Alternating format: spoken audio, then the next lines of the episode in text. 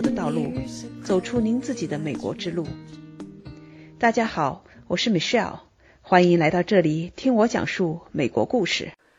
这一期我访谈的是来自我的家乡青岛的女建筑师田辉，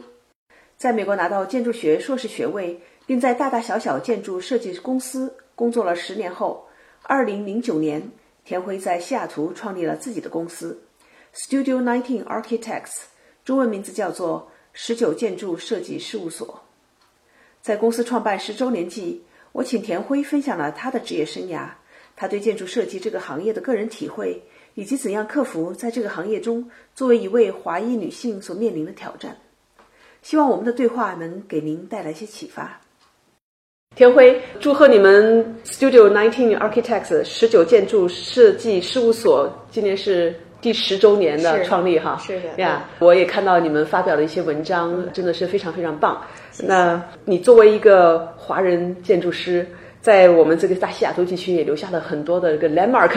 很多的地标哈，或者说留下很多痕迹吧。那我我很想知道，就说你是怎样走入建筑设计这么个行业的？其实也是蛮有意思的，是一个完全是一个偶然。因为其很多建筑师呢，其实你问百分之九十甚至八至少八十的建筑师，不管是国内国外，你问他说你是怎么成为建筑师的，几乎所有人都会说：哎呀，我小的时候就特别喜欢画画，或者我小的时候就什么喜欢叠积木啊，喜欢什么。我和他们正好相反，我从小就对这些一点兴趣都没有。而且我是觉得我在画画上完全没有天赋的人，我从小就是数理化比较好的。嗯，我的从小的偶像是居里夫人，将来想当居里夫人的，所以我当时就是咱们中国那时候高考嘛，千军万万马过独木桥的时候呢，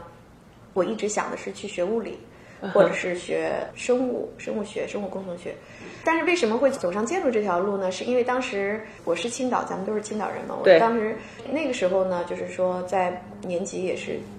第一二名的那种哈，是有保送这个名额的。当时保送我是要当时的，我记得那年是保送去山大吧，山东大学，山东大学啊，对，是重点大学。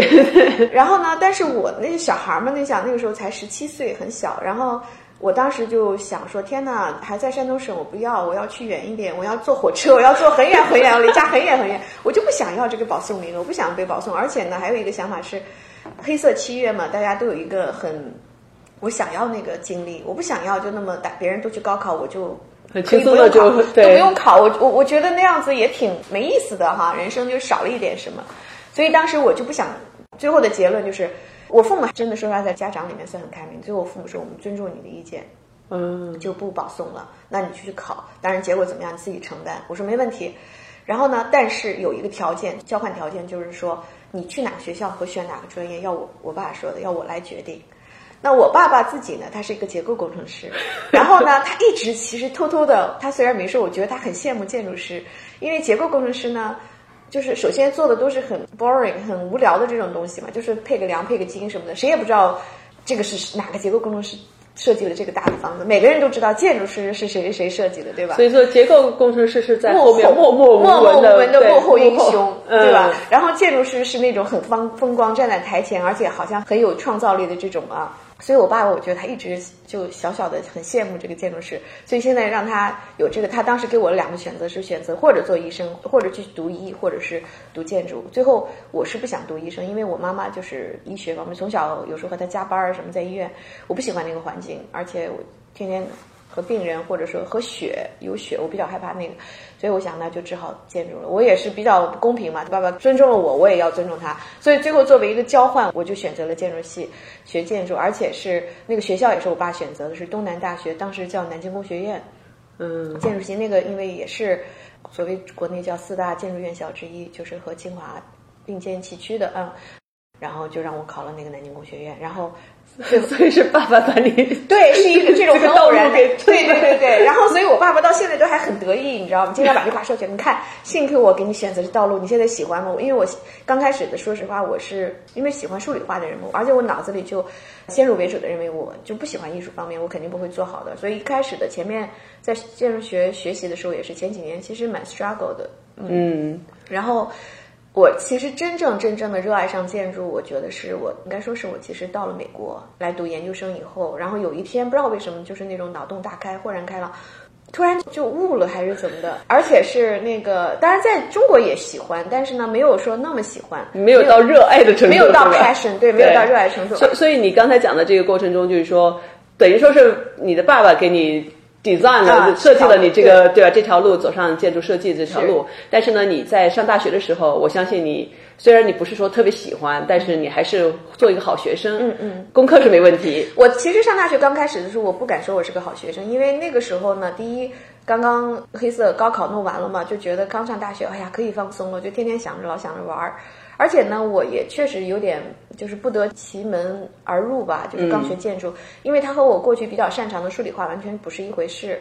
像美国建筑教育是，他不在乎你说这个东西是不是真的能实现，更在乎的是你的思路、你的创造力。但是那个时候还不太一样了。嗯嗯，那你刚才说到，那你在国内读完本科，你后来又去工作了，还是直接就我出来读研究生？我其实是那个时候，我们那年我是九二年大学毕业的，然后毕业以后呢，所以我是先工作了两年，我也是在青岛工作了两年以后呢，又回到南京工业，就是当东南大学又去读的这个硕士，哦，你在当地又在又在中国读的，又在读了硕士，读了硕士三年以后呢，其实这个可以引到说为什么会出国这个话题哈，因为我工作过了，也读了硕士了，然后我就当我在硕士快结束的时候，我就突然觉得。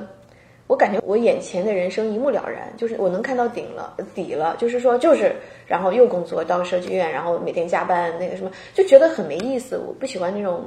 完全就是非常有这个 predictable，就是你就知道你的人生什么样，我觉得很没意思。我就想要，我喜欢那种就是不知道你就是挑战一下，不知道你的人生会什么样的这样子。所以我后来那个时候就想说，我不知道到国外读书或者到国外生活是什么样的，那个我不知道了。让我来试试这个吧，因为其实建筑系出国的人没有那么多，因为第一有好几个因素，第一是本身国内的一直到现在，甚至是对建筑师来说，这个中国还是一个很好的环境，因为它有很多机会，从收入上来说也是很高的，对对吧？其实我大学同学或者什么的，在国内的那些人，可能收入比我这儿还要高，或者至少累积出来要比我高，对，到处都是到处都都在是对，而且很快，你知道，那对个周转很快，所以就是出来读建筑的人没有那么多来出来留学的。第二呢，同时也是因为本身建筑这样的一个行业，在美国，在这样一个发展已经发展了的国家，发达国家，它不是一个什么 demanding，不是一个很不像 IT 或者什么，它它不缺人，对吧？所以它也没有这种需求。那同时，也就是很难申请奖学金。嗯，然后呢，因为很难申请奖学金，在我们那个时候，我那个我是九七年出国的，那个时候没有奖学金，你是拿不到签证的。对，从而也就很难出国，就是这是这种息息相关的一个情况。对，确实是。我是比较幸运，当时呢，我申请了几个学校，我没有申请很多，然后明尼苏达大学当时给了我一个全额奖学金。你是申请博士吗？没有，我就还是申请的硕士，还是申请的硕士因为建筑呢，它这个学科也比较有意思。如果你读到硕士，你还是可以去 practice，就是还是很多人就是接着还是去做建筑师了。一旦你读到博士，你其实几乎就没有再去做建筑师的这个余地了，一般都是去教书或者是去做研究了。嗯，我不想做那个，我还是想就是 practice，还是想做建筑设计，所以又过来出来又读了一两年。一般的，如果你没有读过硕士，去读那个硕士要三年。一直我还都挺感激的那一段历程，我觉得对我帮助也很大。嗯，那你前面说到你是在美国上学的时候，然后突然就开窍了，或者说就喜欢上了，醍醐灌顶了 醍醐灌顶，好亮了。呃，你还能记得是一个什么过程吗？怎么什么东西触发了这个我也个不知？道，我当时是在做我的 thesis，就是硕士那个毕业论文，就是那个像建筑系的话，建筑学的话，我们毕业论文其实也是要做一个设计这样子。我当时自己是要自己选题，我当时的选题是选的什么呢？还是想做一些和国内甚至我过去也都比较熟悉的这样，因为我当时做的选题是取了这个中国的这个传统的庭院建筑，就是 courtyard house，就是四合院吧，作为一个研究模式，从而就是怎么去把它现代化。嗯首先就是怎么样适应这个中国现在的这样的一个生活方式和这个家庭组成，因为已经不再是什么三代同堂的那种感觉了，对吧？再其次也怎么样适应现在的这个建筑的这个技术了，已已经不是木结构了，对吧？还有就是说这个甚至和自然的互动什么的，怎么样同时能保留住这个传统的这种建筑的它的那种。情怀在里头，就是说实话，我觉得中国的好多东西，它的我可能不一定很认同很多这种具体的表达的方式，但是他的那种情怀，他那种精神层面的是非常好的。就是说这种天人合一啦，这种就是宁静而致远啊，这种大隐隐于市啊，这种这种心境，就中国这种文人的这种情怀。所以我是从那个角度，然后怎么样又把西方的这种现代的建筑语汇灌输进去？可能很多东西不是用一些很具体的东西表现。有话又扯回来，就是说，我也在读了好多这种国际上好多这种国外的这种建筑大师的他们的作品啊。过去因为读他们的作品，其实更多的就跟翻连环画一样，主要是看一些，因为我们做建筑都比较 visual，就是比较视觉上的，对吧？所以就是看这些东西而已。那这次呢，我就比较关注于去读那些东西了，就是他们是怎么想的，或者说他们的那种更多从哲学的角度上，我还蛮打动我的。就是我当时印象最深的是他的 Ando，国内叫安藤忠雄，是一个日本的建筑师。嗯，它的特点就是用素混凝土，然后看着很粗犷，而且它它很有意思，它就是特别强调这个把自然和人每天的生活弄在一起，很多时候甚至是有点 force，。但是它的理念就是说，这就是自然啊，对吧？这就是一个自然的元素在里面，你你就让把自己就是暴露于自然里面，这这就是和自然的一个互动。嗯，是吧？就是他后面都是有他的思想在，他有哲学在里头。对，就有一天在读他那个时候，我还记得那个 moment，在我的那个设计教室里，就突然不知道为什么一种感，因为过去做建筑更多的是从一个很形式上的东西，你特别国内啊，我们学的时候先做平面，做完平面把功能解决了，再做立面，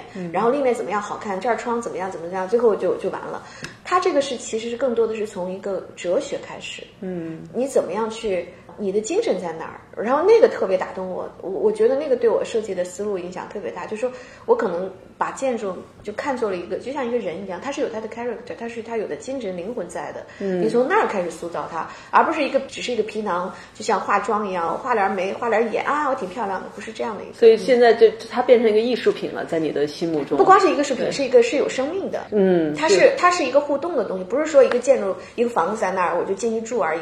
一个好的建筑设计的房子，它是和你一起成长的，它能给你营养。就是你在里头，就咱们中国人也可以说是风水吧。一个好的风水，就是它能给你营养，它能和你相辅相成，对吧？它可能你本来回了家，下了班儿很累了啊，就是躺在那儿。但是一个好的房子，有一个有生命的房子，它会给你一下子就让你 recharge，给你能量，你一下就很开心，你在里面又好了。我觉得，所以我是希望我的建筑师能有这个效果的。然后那那个是给我一个非常大的启发，就从那次突然感觉到，哦，不是只是一个漂亮的皮囊，是是有灵魂的，是一定要有灵魂的。嗯，哇哦，这是原来建筑师是这么看待建筑的吗？至少我是这么去看的，这个对我很重要。对，嗯哼嗯哼，OK，那看来你这个到美国来读大学，对你的这个人生的转变还是真的。我觉得我挺感激的，对我觉得我对这段经历真的是非常感激。这一期，田辉分享了自己是怎样走进建筑师这个行业，并慢慢的爱上他的。下一期，我请田辉分享他是怎样从为别人打工走向自己当老板开建筑设计事务所的。期待与您下期再见。